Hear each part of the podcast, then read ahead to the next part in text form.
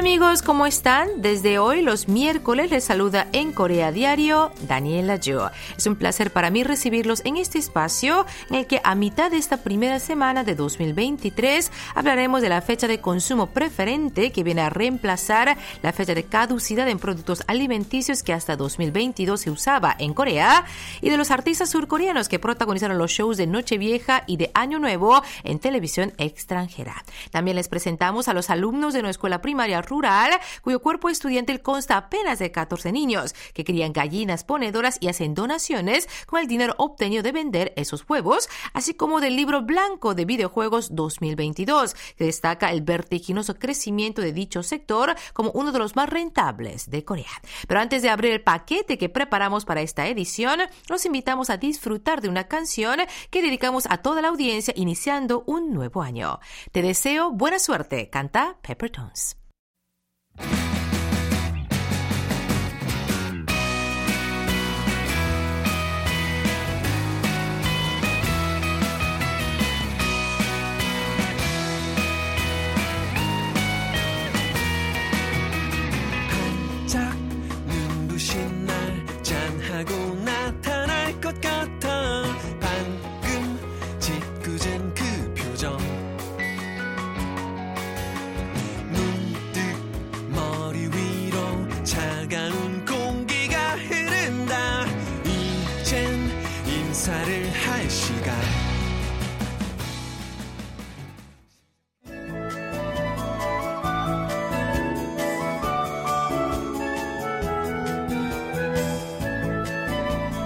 En Corea, los productos alimenticios llevan fecha de caducidad que indica que a partir de cierta fecha no deben ser ingeridos. Y oficialmente se usa una expresión que traducida literalmente al español sería como plazo de distribución.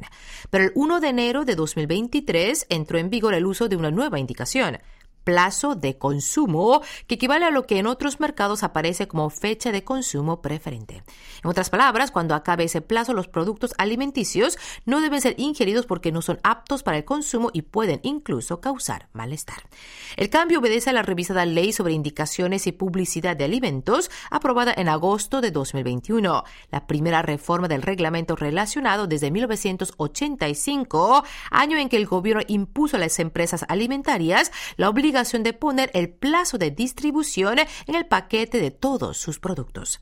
Así, a partir de ahora, los productos alimenticios tendrán fecha de consumo preferente o plazo de consumo en lugar de plazo de distribución, aunque dado el periodo de gracia establecido por las autoridades para dar a productores y consumidores tiempo para adaptarse al cambio, durante un año indicarán tanto el plazo de distribución como el de consumo.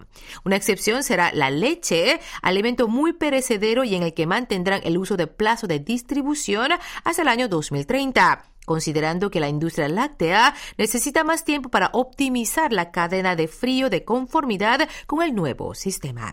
El gobierno espera que este cambio permita reducir los residuos alimentarios al ampliar el plazo de consumo respecto a la denominación actual. Cabe saber que en Corea, cuando vencía el plazo de distribución, los productos se desechaban, pese a que podían ser ingeridos sin problemas al menos unos días más. Eso influye en gran medida en la cantidad de residuos alimentarios que en el país alcanza un total anual de casi 5,5 millones de toneladas, ocasionando un coste de tratamiento de más de 1,9 billones de wones. Dicho esto, el nuevo plazo de consumo contribuirá a reducir dicho coste.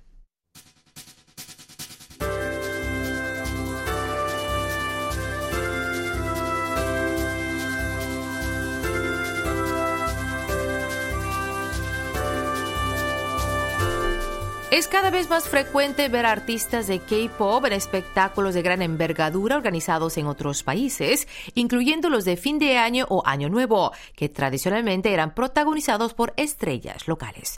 Así, si en el pasado veíamos a Beyoncé, Dua Lipa o Elton John en los shows de cuenta atrás para despedir el año viejo y recibir el nuevo, en años recientes disfrutamos de actuaciones de Psy y BTS sobre ese mismo escenario.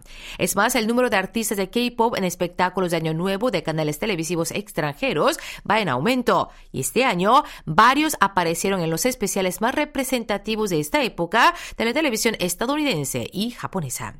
Por ejemplo, en Dick Clark's New York's Rocking Eve, icónico programa de fin de año del canal estadounidense ABC, que registra altísimas tasas de audiencia y cada año es seguido online y en vivo por cientos de millones de espectadores, actuó este año como artista de cabecera J-Hope de BTS y en el escenario secundario del resort de Disneyland, el grupo TXT Tomorrow by Together. Cabe recordar que el primer artista surcoreano que apareció en dicho evento de cuenta atrás de Nochevieja fue Psy en 2012, gracias a su tema Gangnam Style, que se convirtió en un mega hit en todo el mundo ese mismo año. También participó en el especial de Año Nuevo de CNN Internacional New Year's Eve Live, la boyband surcoreana NCT 127. En Japón, mientras tanto, varios grupos femeninos de K-pop actuaron en Kohak Utagasen, un legendario festival de música de fin de año del canal público NHK, como Twice, que pisó ese escenario por tercera vez, y IVE y Lee Serafim, incluidas por primera vez entre los protagonistas. En la historia del Kohak, Chu Yong-pil fue el primer cantante coreano en actuar allí en 1987 y el único hasta ahora en aparecer en cuatro ocasiones hasta el año 1990. Posteriormente, en 2011, se presentaron en ese festival de música de NHK tres grupos de K-pop. Shingi, Soñoside y Kara, un récord que fue superado esta vez al participar cinco conjuntos de Corea, incluidos Niju y JO1, grupos producidos por empresas de entretenimiento surcoreanas, pero enteramente con integrantes japoneses. Hacemos ahora una pausa musical con esta canción de Chuyong Pil, una leyenda viviente de la música coreana un día sobre el camino de regreso. Luego nos trasladamos imaginariamente a Kunsan, en destino Corea.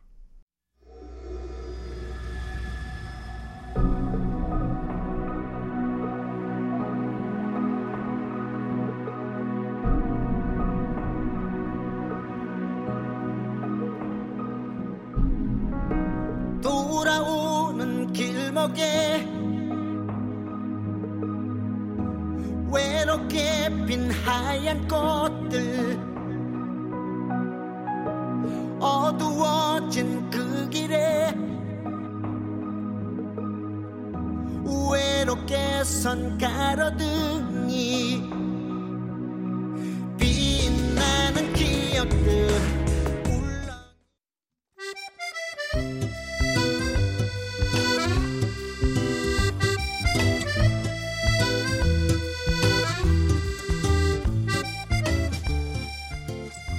Hola, ¿qué tal amigos? Deseándoles a todos un próspero año nuevo, les saluda Unanam en este nuevo espacio titulado Destino Corea, donde les invitamos a un recorrido imaginario por los destinos más trendy o atractivos de Corea, que seguro disfrutarán aquellos que busquen un viaje único y repleto de nuevas experiencias. ¿A dónde vamos hoy? Pues viajamos hasta Kunsan, una ciudad donde podremos disfrutar de la belleza del mar, de paseos históricos y de excelente gastronomía. ¿Me siguen?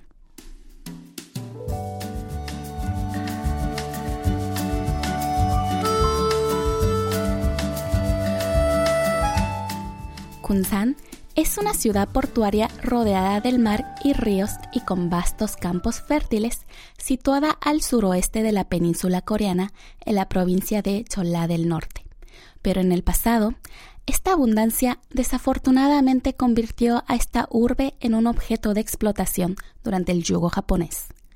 Desde su apertura en el año 1899, el puerto de Hunsan fue utilizado para enviar el arroz producido en la región a Japón. Así, la ciudad se convirtió en el centro económico para los comerciantes nipones desde finales del siglo XIX hasta mediados del XX y los vestigios de esta parte dolorosa de la historia coreana aún son visibles en esta parte del país y hoy día son importantes recursos históricos. De hecho, aún se mantienen bien conservadas edificaciones de aquella época, como la llamada Casa de estilo japonés del barrio Sinan, ubicada en centro de la ciudad y designada en 2005 como bien cultural nacional, que en el pasado fue conocida ampliamente como Casa de Hirotsu, a raíz del nombre del comerciante de Japón que construyó esta vivienda durante el periodo colonial japonés. Otro lugar donde se puede disfrutar de un paseo histórico en Kunsan es el templo Tonguksa, el único templo al estilo japonés que se conserva hoy día de entre los erigidos durante la colonización. También merece la pena visitar el Museo de Aduanas de Honam, una de las tres edificaciones de estilo clásico occidental que Corea mantiene hasta el día de hoy. El edificio fue diseñado en 1908 por un arquitecto alemán y construido al estilo arquitectónico occidental con ladrillos rojos importados desde Bélgica. Durante la colonización japonesa, sirvió como aduana durante el día y de noche como lugar para fiestas y celebraciones para los japoneses. Tras la liberación, se mantuvo como sede de aduanas hasta que se convirtió en un museo que exhibe interesantes objetos y registros históricos vinculados con tareas aduaneras.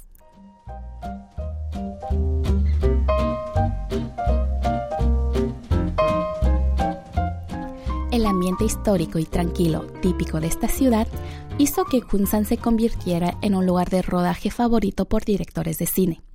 De hecho, el antiguo estudio de fotografía Chowon es visita obligada para los que viajan a la ciudad por ser el emblemático lugar donde filmaron Navidad en agosto, todo un clásico del cine romántico coreano estrenado en 1988. Otro lugar que sirvió para rodajes y donde se respira la historia moderna es la aldea ferroviaria de Gyeongamdong. En 1944, un ferrocarril de 2,5 kilómetros conectaba la fábrica de Paper Korea con la estación de Hunsan. Después de su cierre, en julio de 2008, se convirtió en una aldea de murales y en una de las atracciones más populares de la ciudad. Hay muchas actividades para disfrutar en esa zona, como probarse uniformes antiguos, hacer una galleta talgona que se volvió especialmente popular entre los extranjeros por la serie El juego del calamar y tomarse fotos en diversos lugares.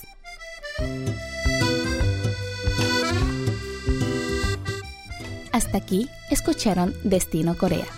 Por hoy me despido de ustedes prometiéndoles volver en la próxima semana con más atractivos de Hunsan. 안녕히 계세요.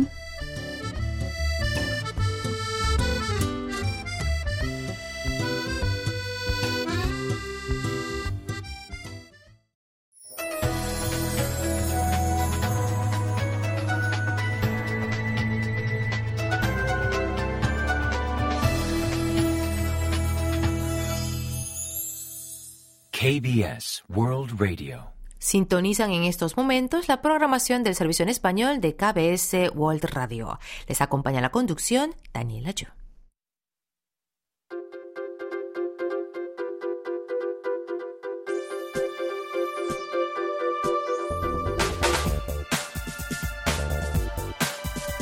Unos niños de primaria hicieron donaciones caritativas con dinero obtenido de criar gallinas y vender huevos. Se trata de los estudiantes de la escuela Pengnyeon en la localidad de Haseomyeon, al centro oeste de Corea del Sur, que desde 2020 crían gallinas en una esquina del patio del colegio y recogen con sus propias manos los huevos que ponen esas aves de corral. Dicha actividad la sugirió uno de los profesores pensando que podría ayudarles en su desarrollo social, emocional y psicológico, pero además de eso, ahora es fuente de ingresos y sirve para realizar donaciones a personas necesitadas. La escuela Pengnyeon cuenta con unos 14 niños, 5 de nivel preescolar y 9 de educación primaria, mientras que el cuerpo docente administrativo consta de 7 personas, incluida la dietista nutricionista escolar. Pero cuidar a las gallinas y recoger los huevos es tarea exclusiva de los niños, que tras varias experiencias amargas, como pérdidas por ataques de búhos o comadrejas, o derrumbes de corrales por lluvias, son ahora unos expertos en cría de gallinas ponedoras. Es más, en 2021, los alumnos remodelaron los corrales con algo de ayuda de sus profesores. Ellos mismos compraron la madera y la pintaron siguiendo un diseño propio, priorizando la comodidad de los cuidadores y de las gallinas. Así en estos momentos los estudiantes tienen a su cargo unas 50 aves de corral, concretamente 6 gallos y 44 gallinas. El número de animales ha venido aumentando los últimos años, sobre todo después de empezar a vender los huevos que obtenían de las gallinas en 2021, año en que con las ganancias logradas pudieron donar 130 mil wones a un fondo caritativo. y en diciembre de 2022, con el dinero obtenido de esa misma actividad, hicieron una segunda donación de 486 mil wones, muy superior a la de 2021.